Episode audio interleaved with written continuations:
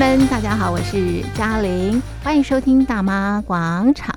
今天在广场当中，我们进行的是广场旅游趴，欢迎您跟我们一起在空中趴趴走，一起逛台湾。好的，那么今天到哪里玩呢？今天到南投，我们到合欢山观日出看星星。那么接着呢，到最高海拔的眷村博望新村，同时到雾社事件纪念公园走一走。那么最后呢，到市区的普里，我们到这边的风华台一度假村。好的，准备好了吗？今天的行程很精彩哦。我们现在马上走进南投。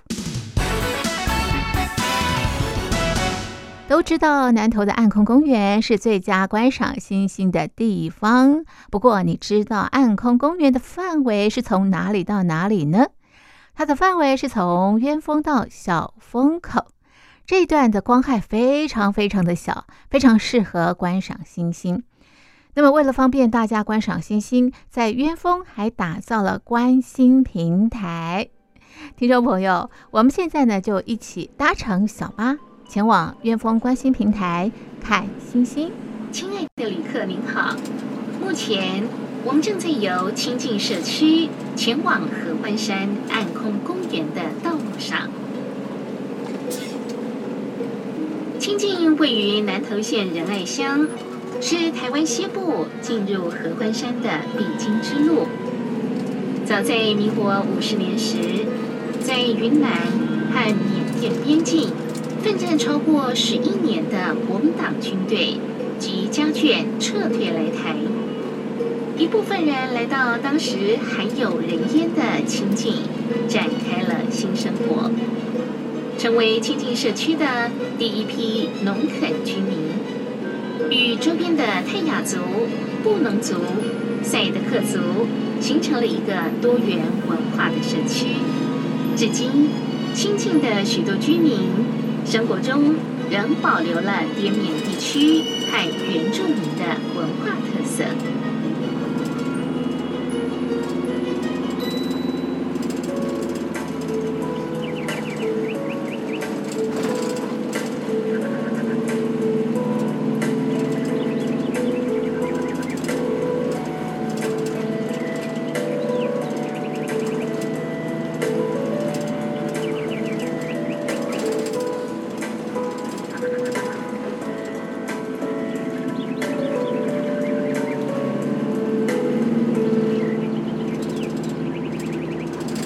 沿着台十四甲线，我们即将进入合欢山暗空公园的范围。我们人类将整个天际划分为八十八个星座空域。依据地球的自转原理，越接近赤道，能观测的星座数量也就越多。但是，要观察到北极星的难度也就越高。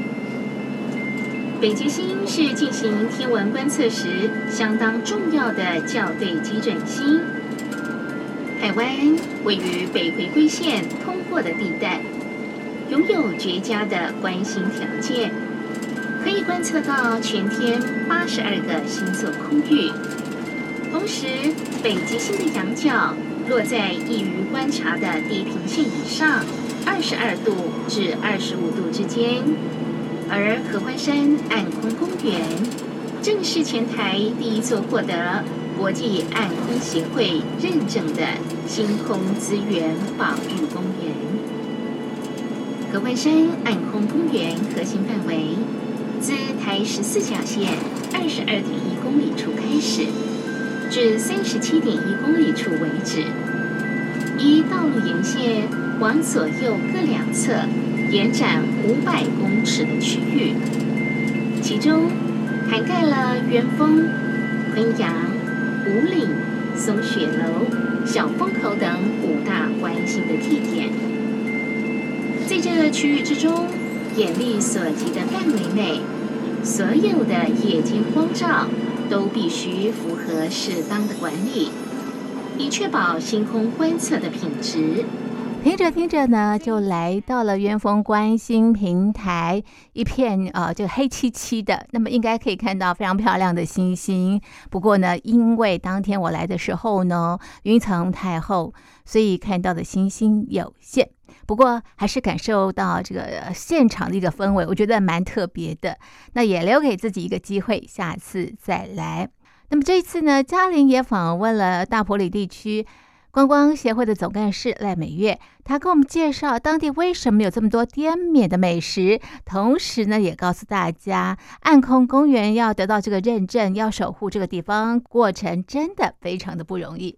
滇之南哈，那是一个真正的道地的云南餐，是我们的云南的后代。当初滇缅呢，呃，后来呃，就是说我们安置的地方就是我们屏东的里港，还有就是我们的呃这个。桃园的龙岗，所以后来也有龙岗面，有没有？那也有，呃，再来就是我们的退辅会。那我们的火把节的话，如果有来过你就知道，十月二十八日火火把节就是云南的一个呃，算是说呃除岁迎吉的一个庆典。所以那个庆典的话，就有很多这些异域孤军，后来安置到很多地方的这一些伙伴们都会来这边做庆祝。好、哦、好，那我们呃星空所谓的鸢峰的观光呃观光的景点是怎么来的？呃，应该是说在这个所谓的过去，我们有一个很棒的星空，是它本来就存在，可是是因为人为的所以科技的进步的辉光照射，而让我们星星不见了。那为什么会有观星平台？在二零一六年的时候。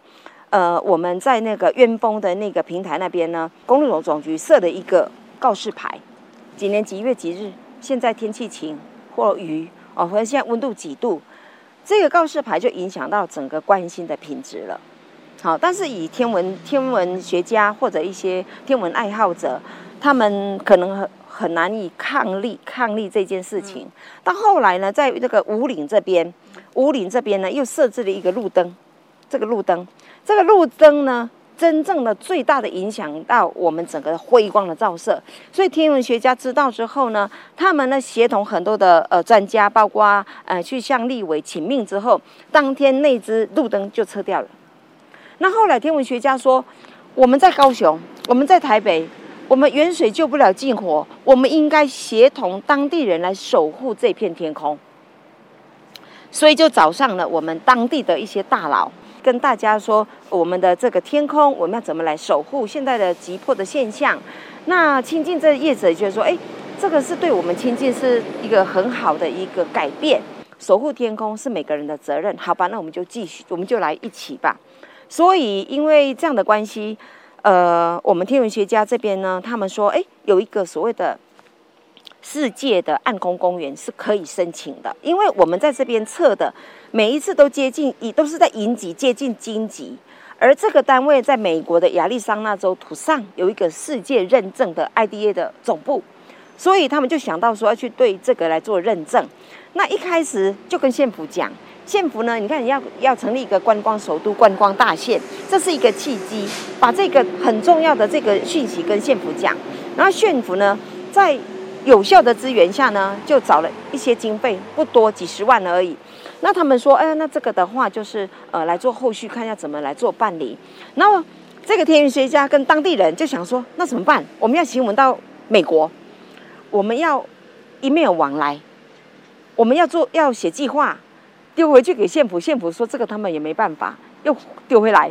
后来就你的女儿，我的女儿，一个可以写计划，一个可以用 email 英文翻译。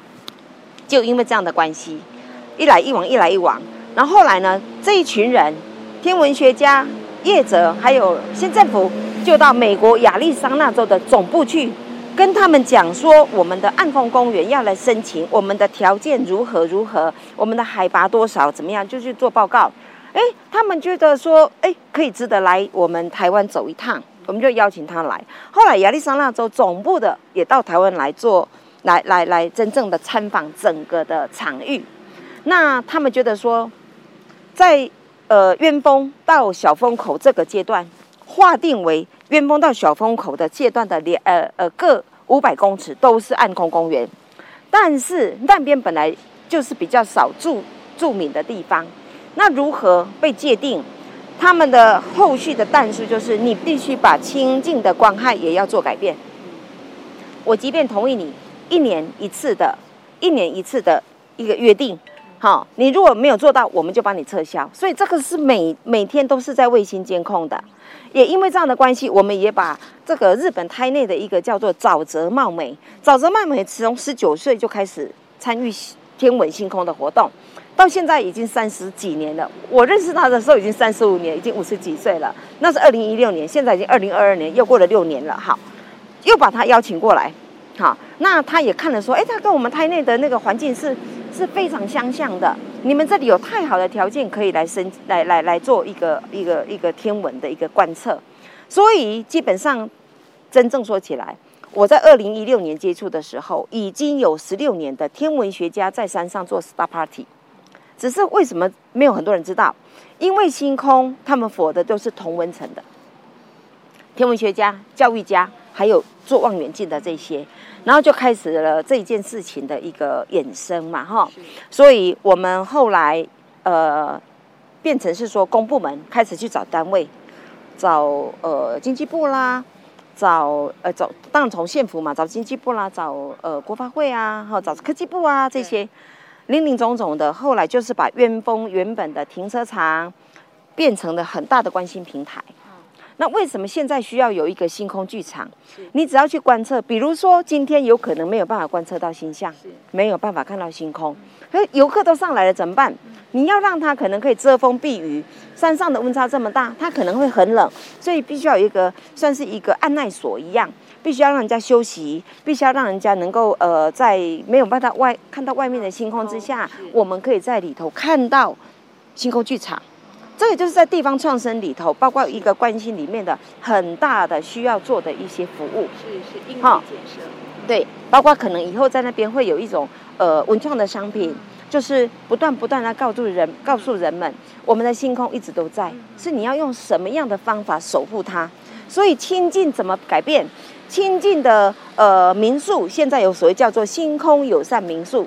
你要将不必要的庭园灯，九点以后要关掉，好、哦、关掉。比如说可能本来是五十盏，你可能关掉只剩十盏，好、哦。还有就是往上照的的的那个我们的那个灯呢，我们会把角度，因为你看呢、哦，这样子光照的话，不大部分都炫上去，所以以后我们就会将路灯会往下。还有如果庭园灯是柱体的话，上面会用遮光。用什么罩子？罩子也可以，或铝箔纸包起来，或甚至于纸的东西包起来。这个呢，都可以减少到我们辉光的照射，而形成我们的天空是美丽的。所以，我们现在一步一步的，就是导向说，包括我们在地的商家、亲近的民宿业者，我们来做这样的配合，守护我们的环境，守我们的天空，这就是最好的生态永续的一个资源。好的，如果要希望永远都看到这些星星的话，那么听众朋友来到这个地方观赏星星，请你遵守关心礼节。好，那么在地很多的店家也加入守护星空的行列，因此哦，其实也不一定要到鸢峰观星平台看星星，真的不行的话呢，诶，在民宿也可以看星星。这次呢，我们在天星度假山庄，那么老板徐子深就带着我们一起在他的这个民宿的观星平台看星星。今天晚上最重要的星座哦，北京是要找北边，对不对？但是我们今天是十二月，对不对？十二月份的最重要的星座就是这个，英文叫 Orion。你有没有听过猎户座吗？哦，英文叫奥利安啊，Orion，中文叫奥利安，英文叫 Orion。诶，没听过吗？哦，有有个猎户座的腰带，三颗那个亮亮的星星。哦，这个很有名诶。猎户座在西方称为星座之王，就是说。我们天上八十八个星座里面，在西洋西方，他们觉得是最重要的星座，叫做 Orion 猎户座，它是冬天的代表星座。好，在这你看到这一颗就是猎户座的其中一颗啦。来来来，这边，哆瑞咪嘛，哦，看到没有？这三颗，我们中国叫福禄寿，这三颗。哦，那个古夫金字塔就是用这三颗的位置去盖的三个金字塔。哦，这在西方非常多，就是猎户座的腰带。你刚才看到这一颗是它的，它的大概它的下半身啊，这样七颗，这七颗都很亮。什么叫做很亮？就是我在台北市的天空我都看得到哦，就像我在都市里面，我抬头看天空，猎户座一定看得到，只要没有云，一定看得到。那你们知道星星怎么走？星星跟太阳一样，怎么走？太阳怎么走？东边升起，西边落下。太阳是不是这样走？事实上，除了北极的每一颗星星都是没有在动的，它们是恒星，恒星是不会动的。什么叫恒星？就是太阳嘛，就是自己会发光的星星，它们会发光，所以我们才看得到。好，所以会发光的星星叫恒星，是不会动的。好，那我们刚才有看到一颗好亮的火星。跟一个好亮的木星，那两颗是会动的，它们叫做行星，跟地球一样，什么意思？行就是行动嘛，会走的行星。他们绕了谁转？太阳转，所以我们地球、木星、火星都是绕了太阳转。那这个月过几天会有流星雨嘛？哦，所以。在观赏星星的时候，徐子生也告诉我们，最好不要在月圆的时候来看星星，因为那时候光太亮了，所以你能够看到的星星也是有限的啊。那么当然，这个气候也是呃条件之一。好，那么呃在这里除了可以跟徐子生呃这个聊星星、看星座之外，也可以聊聊他为什么回来这边啊。那么呃经营民宿，其实他是第二代，最早民宿是他爸爸退休之后。后经营的啊，所以在民宿当中有一些小细节，其实都可以看到他爸爸过往是从事什么样的工作。我觉得他们真的非常非常的细腻。然后呢，有些啊，这个房间呢，这个天花板呢是可以看到星星，灯关起来的时候呢是星星。当我看到的时候，哇，我真的是惊艳不已。好，那么在这里啊，其实可以看到云海，看到山，我觉得整个的这个景色真的非常的美丽。好，看完了星星之后呢，我们接下来。到合欢山的克难关来看日出喽。合欢山国家森林游乐区位于南投县与花莲县交界，其范围南起昆阳，沿台十四甲省道经台湾公路最高点五岭，北至小风口。从台湾西部前来，可经由国道六号台十四甲省道，北部与东部则行驶台八省道，再接台十四甲省道。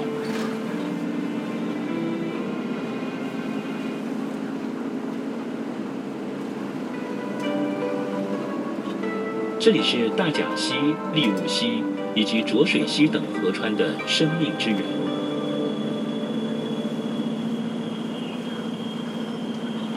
环顾四周，有险峻闻名的奇莱山，有壮阔冰河地形的南湖大山与中央尖山，以及其他更远的山峦，它们层层叠叠，仿佛环抱着合欢山。而合欢山国家森林游乐区就位处在这个得天独厚的区域。游乐区里海拔高度超过三千公尺的地方，就占约百分之八十五，是全台湾海拔高度最高的国家森林游乐区。合欢群峰主要由六座山峰组成，相对地理位置为合欢主峰、合欢东峰、合欢尖山。石门山、合欢西峰以及合欢北峰，其中以合欢北峰海拔高度三千四百二十二公尺为最高峰。在合欢群峰中，分别规划完善的自然步道，包括山势宏伟的合欢北峰步道，最富亲和力的高山百岳石门山步道。观赏晨昏变化最佳的合欢主峰步道，春季赏花最热门的合欢东峰步道，以及冰河塑形而成的角峰合欢尖山步道。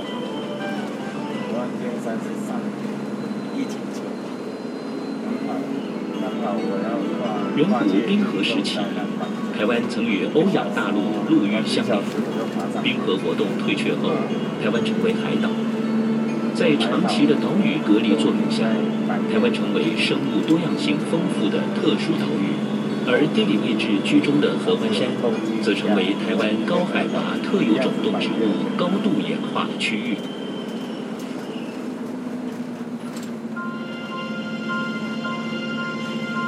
合欢山国家森林游乐区得天独厚的地理环境，随着气候的变迁、万物的生长，造就缤纷多彩的。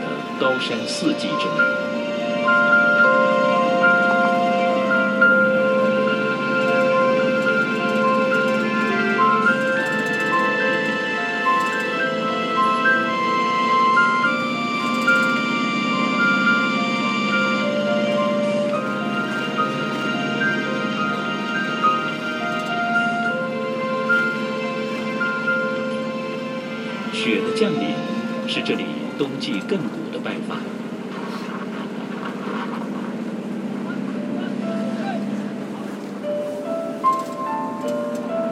全被雪覆盖的建筑，见证着难得的雪国景致。矗立在山坡的冷杉白林，在暖阳下向蓝天逐渐冰释。在这片祥和的白色大地上，处处是蛰伏的生命，他们在等待，等待春神的到来。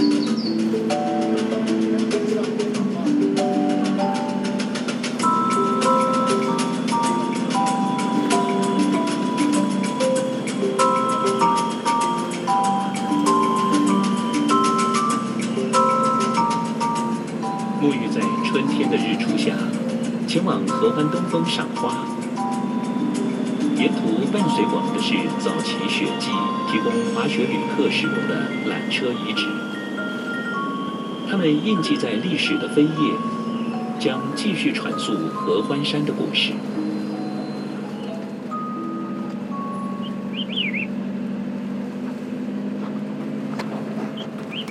春风摇曳，顺势绽放的玉山杜鹃，用片野热情的花海，缀满临界天堂的高山草原。鸟儿跃上灌丛，赞颂这一天美好的开始。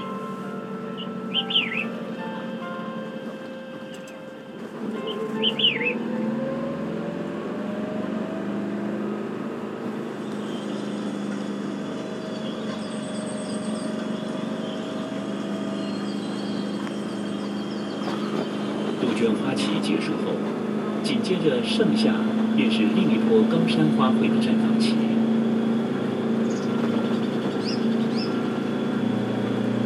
这段期间，也正是高山鸟类繁殖期的旺季。台湾噪鶥、栗背林区、岩鷯、酒红朱雀。与火关戴菊鸟，是合欢山常见的高海拔鸟类，它们让许多赏鸟人深深着迷，不远千里，只为目睹它们的风采。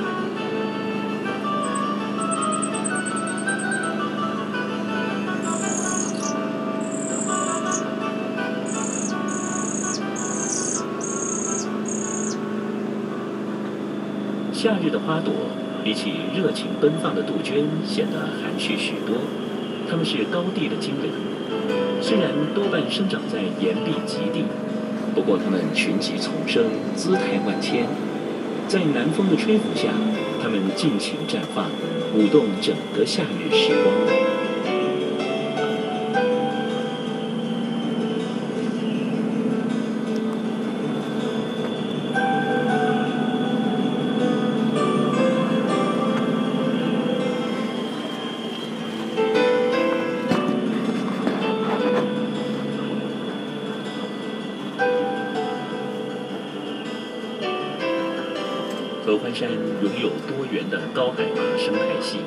遍布草原凹地的高山水池，这里也形成一个小世界。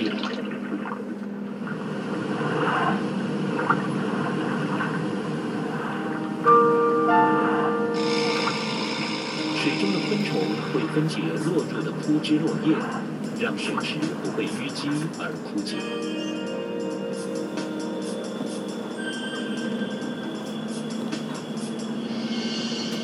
海拔分布两千八百到三千五百公尺的冷杉林，是台湾高海拔森林中最高大的树种。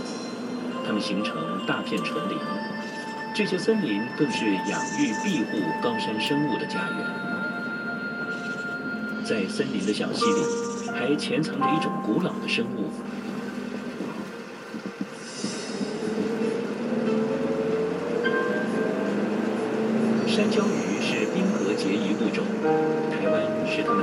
界动物地理分布的最南端。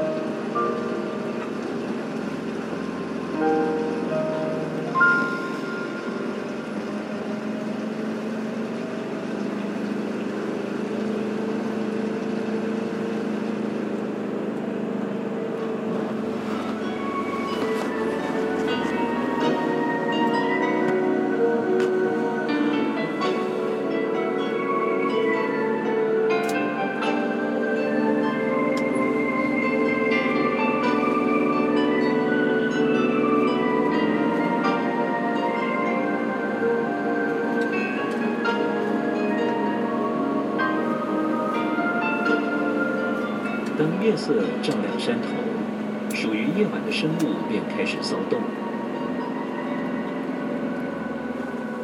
别于白天的热情缤纷，夜晚则显得静谧而神秘。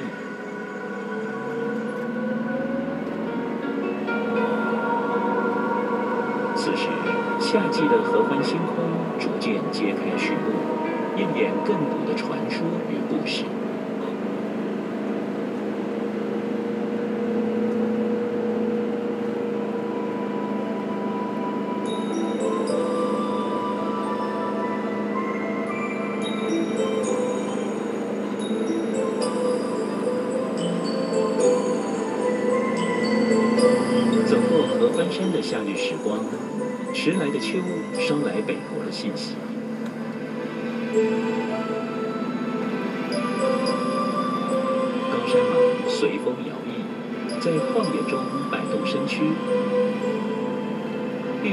山假沙梨则献上娇艳的野果。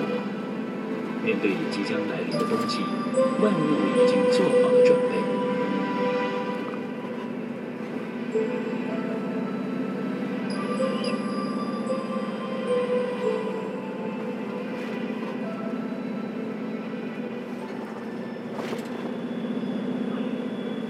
黎明的晨曦展露曙光，展现出高山独特的氛围，苏醒的植物散发着昨夜的寒气，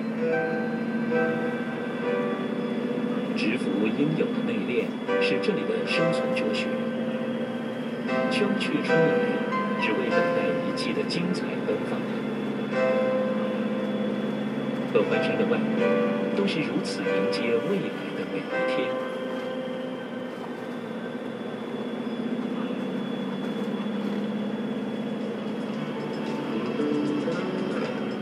来到合欢山国家森林游乐区，除了领赏丰富的四季生态之美，坐落在三千一百五十公尺的松雪楼，是台湾最高海拔的度假休闲胜地。长久以来，松雪楼以绝佳的视野欢迎老朋友与新朋友每次的到访。在最靠近蓝天的群山怀抱里，这种感觉无价。除了松雪楼。合欢山庄、滑雪山庄，在寒冷的高山地区提供最温暖的。这就是合欢山国家森林公园四季的风情。它也有步道，有不同的步道，有难的，有简单的哦。所以喜欢登山的朋友呢，也可以到合欢山国家森林公园啊，这个登山。那我们这次呢是到克难关观赏日出，不过当天因为云层太厚，只看到一点点的日出。那这里海拔应该有三千，我没记错的话，所以非常非常冷。因此，若选择观日出行程的朋友，一定要多穿点衣服哦。好，那么呃下来之后回程可以到清境高空观景步道，走这个步道呢，可以一览无遗整个美景，包括草原啦。山峦叠起啦，天空啦，云，我觉得真的非常的漂亮。而且呢，怎么拍照怎么美啊！另外再往下走呢，可以到博望新村，这是当年啊跟着国民政府来台的荣民北北他们生活的地方。当然啊，他们现在年纪也大了，或者是呃已经到了第二代、第三代啊。这边房子也蛮特别，而且呃有不同的这个店家，你可以慢慢走，慢慢看，而且有非常特别的这个水果。那这里也可以眺望这个远山哦，是一个很慢活的地方。那再来呢，可以到位在南投县仁爱乡的雾社事件纪念公园。雾社事件是国际知名的。那当初呢，就是因为呃我们现在在这个地方叫做一个莫拉呃鲁道的一个纪念公园哈，他们是因为呢。呃，受了欺压之后，他们呃要抗日，所以呢，就呃连同的族人在一次的一个运动会的时候，那有很多呃官员来参访哈，来来来参加那个那个运动会。那他们那天起义，所以杀害了总共一百三十四名吧，哈的这些日本人，好。那他们就觉得说，呃，为了我的生存权，为了我的权益，我们必须连同族人一起来做这件事情。那后来呢，因为呃日本人就就调兵遣将，找来很多人要来要来围攻他们。他们呢往呃靠着地利的一个一个地势啊，地利的一个知悉，所以他们就往山上跑。后来他们就是跑到现在的所谓的马赫坡，也就是现在的庐山温泉那里，哈，哦，呃那边。那后来日本人呢，就是用那个所谓的毒气弹来攻。那他们呢，呃，因为不想投降，好，那后来就老弱妇孺就慢慢的就呃，在后来就在马赫坡那个地方，呃，就是自尽啦，还自尽哈。所以后来呢，后人是为了要纪念说他们当初的一个。英勇是，所以才在这个地方，在我们仁爱乡公所后面这一块属地这边，就盖了我们的一个呃一个纪念碑，是，纪念碑来纪念这个抗日英雄莫兰鲁道。嗯、那当然不只是他，那但是当初是他带领的，所以这个纪念公园是纪念了这个事件的啊、呃、这件雾社事件的事情这样子。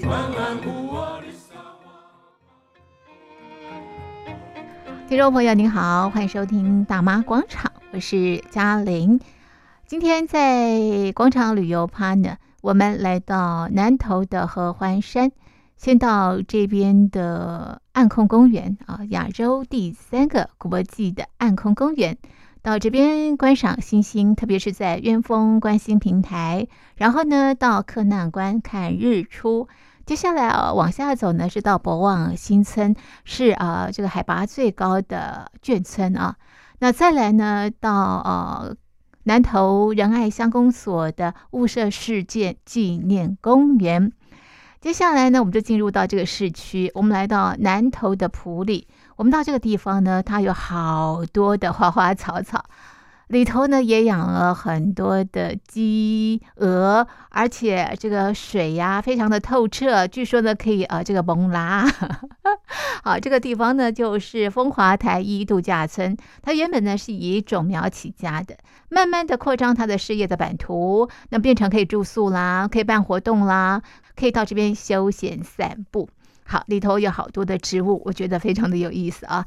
我们现在就跟着导览老师小红一块来逛这个地方。这座花神庙，它其实是之前九二一之前我们就已经在这里盖好了。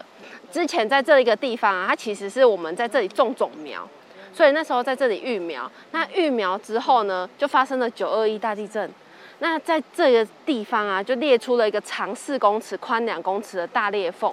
然后那些花卉的种子啊，就掉到裂缝里面，长出了非当季的花卉，见证了生命的韧性。所以啊，我们董事长就带着我们所有员工盖了这一座花神庙。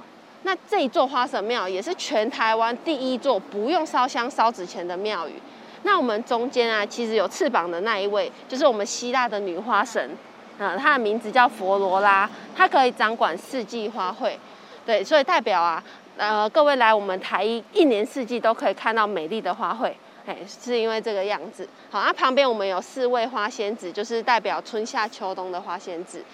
像刚刚那个有裂出一个裂缝嘛，我们从那裂缝里面啊，就把这两颗石头挖起来。这两颗石头真的是超厉害的，这两颗石头啊，一开始就长这样。我们没有，有像金元宝，对，我们就是把它叠在一起，就是超像一个元宝石。嗯、然后我们就说啊，这两颗石头啊，它其实本身是有一些磁性的。嗯、那我们摸一摸它呢，它的磁性到我们身上会变成能量，哦，那就有招财进宝、多子多孙的意思。嗯，然后我们都会说啊，如果想要那个多子多孙，有没有摸个四下以上，哎，绝对多子多孙。对，来，那像这边呢，我们就是为了嘉年华，我们有开始布置一些像是小小兔子啦、小松鼠、蘑菇的一些跟爱丽丝比较相关的一些呃布置一下。然后像这里是我们的水域啊，这个水域啊，我们旁边会多用这个两个两个水。这两个水域的部分，是因为啊，它是一个护城河，也是一个食物链。对啊，护城河就是防止一些小动物跑到我们的室内，因为我们有养鸡呀、鸭啊、鹅啊这样，对，防止它们跑到室内。那另外呢，最主要是食物链，因为这一条它的蚊子就会比较少，因为有这个鱼啊会吃蚊子产下来的孑孓，对，所以它这一区的蚊子就比较少。那像这边就是我们的住宿区，好，我们的对，我们的花泉会馆。对，就是有花有温泉，所以叫花泉会馆。那我们可以来看那个宴会厅。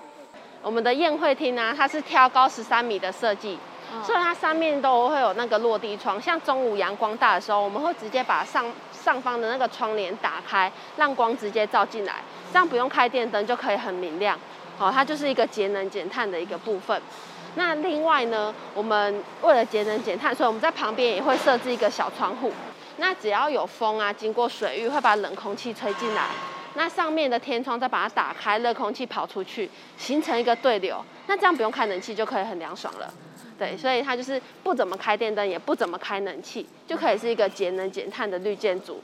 那它里面啊，小心机就是这个，你看啊，除了除了除了正前面那两棵树是假的啦，然后旁边其他的树对都是真的，因为真的植物它才可以净化空气。盖这一栋的时候，就把两个水管埋在里面。哦。对，那两个水管是因为一根水管要抽水，然后另外一根水管要把多的水排掉。哦。对，那我们排掉也不是直接排去水沟，那个就浪费掉了。直接在这一栋的下面盖了一个法式地基的水库，那它就可以储存雨水，灌溉园区的植物，包括我们这上面的植物。因为像蕨类啊，它就是可以去净化那些热气，等于说我们在用餐的时候。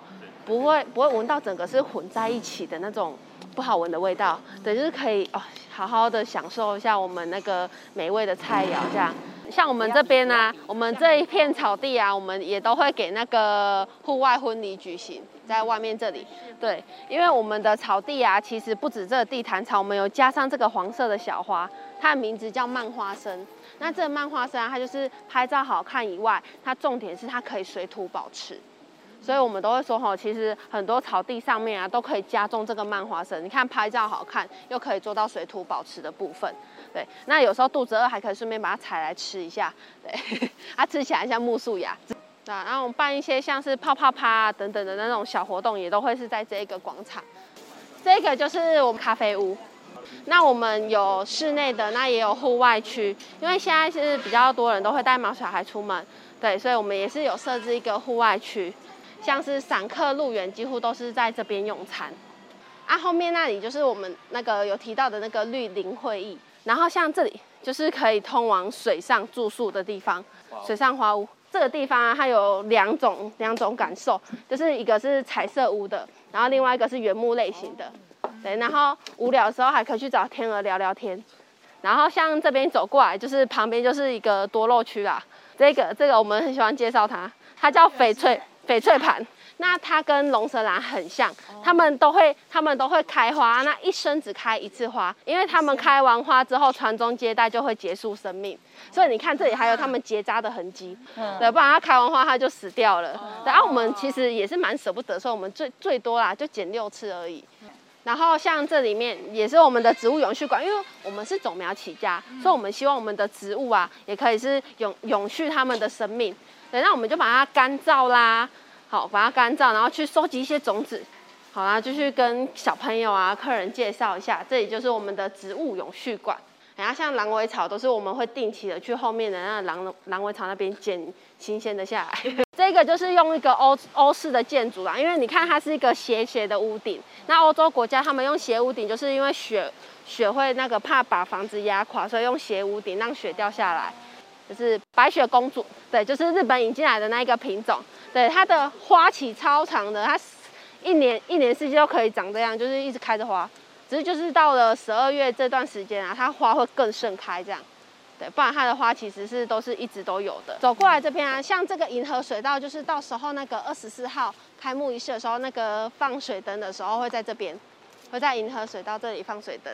对，那因为换花还要那个陆续换，所以还没有到那个全部都换完。这是银河水道里面啊，它其实也是一个特殊的建筑工法，叫做见而不见。就你对，它是一个模拟大自然的那种感觉，就小桥流水啊，那你看不到什么其他的砖头，一些人为的一些建筑的东西，对，就是一个比较模拟大自然的那种感觉啊。然后有时候那个 客人都会跑下去那个水里面猛拉，真的有拉，因为这条水啊，就是我们刚刚引那个梅溪进来的水，但它非常的干净，没有污染，这里面是可以猛拉的。嘿它是我们银河水道部分，只是我们都说了，猛拉真的要小心，因为旁边很滑。好，对啊，旁边真的超滑。对，就真的猛拉减水口了。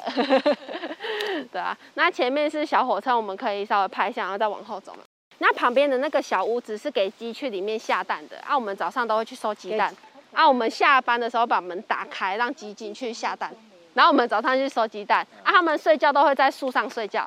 这一区的落羽松就是拍倒影的。对，然后鸡就是在这两棵夫妻树上睡觉的。对，然后他们那时候就是客人在这里，在这里那个开 party，所以吓到那个鸡，所以鸡才从那个树上飞下来。那这里的落羽松，它的气根就比较没那么明显。那待会还有另外一个那个落羽松，它的气根就是超级明显的。那像那个蝴蝶季啊，你们就要那个六到十月的时候来才会比较漂亮了。对，不然那个蝴蝶迷宫现在。有下雨，蝴蝶都躲起来了，对啊？要六到十月，他们才会回来度假。啊，最我们其实这里因为啊，蝴蝶很常回来度假，所以他们有时候久了都不想回去。他们有时候到十一月都还舍不得回去，都还在这里。我们都说哈，那个蝴蝶季的时候啊，哦，是蝴蝶多到是会打脸的那种。你进去之后就被蝴蝶打脸的那种。超多的，所以原本原本就这么多吗？哎、欸，他们回来度假。那个蜜源植物是是，对对，有那个佛泽兰啊，佛泽兰啊，马英丹等等的。哦，对啊，来，那这一棵，这一棵啊，就是我们园区已经四十一岁的落羽松。我们园区其实到现在啊，种苗到现在是三十一年。那这一棵在我们来之前，它就在这边了，它已经四十一岁了。那我们董事长那时候看到这一棵的时候，就觉得哇，它真的是非常的漂亮，就把它旁边这样围起来。等它让它自己一个一个在这边，那下面的气根就是它的呼吸根呐、啊，那水里面那个须须是它的营养根，净化净化水质的。那我们都会养一些鱼。觉得哪一个季节来这边最漂亮？我觉得都有不同的美。好，那对，那像你喜欢。像像春天的话，它就是比较像是绿意盎然啊，然后它的色彩会稍微少一点，但是就是你会发现说，哦，这些这些植物啊都是非常的有生命的。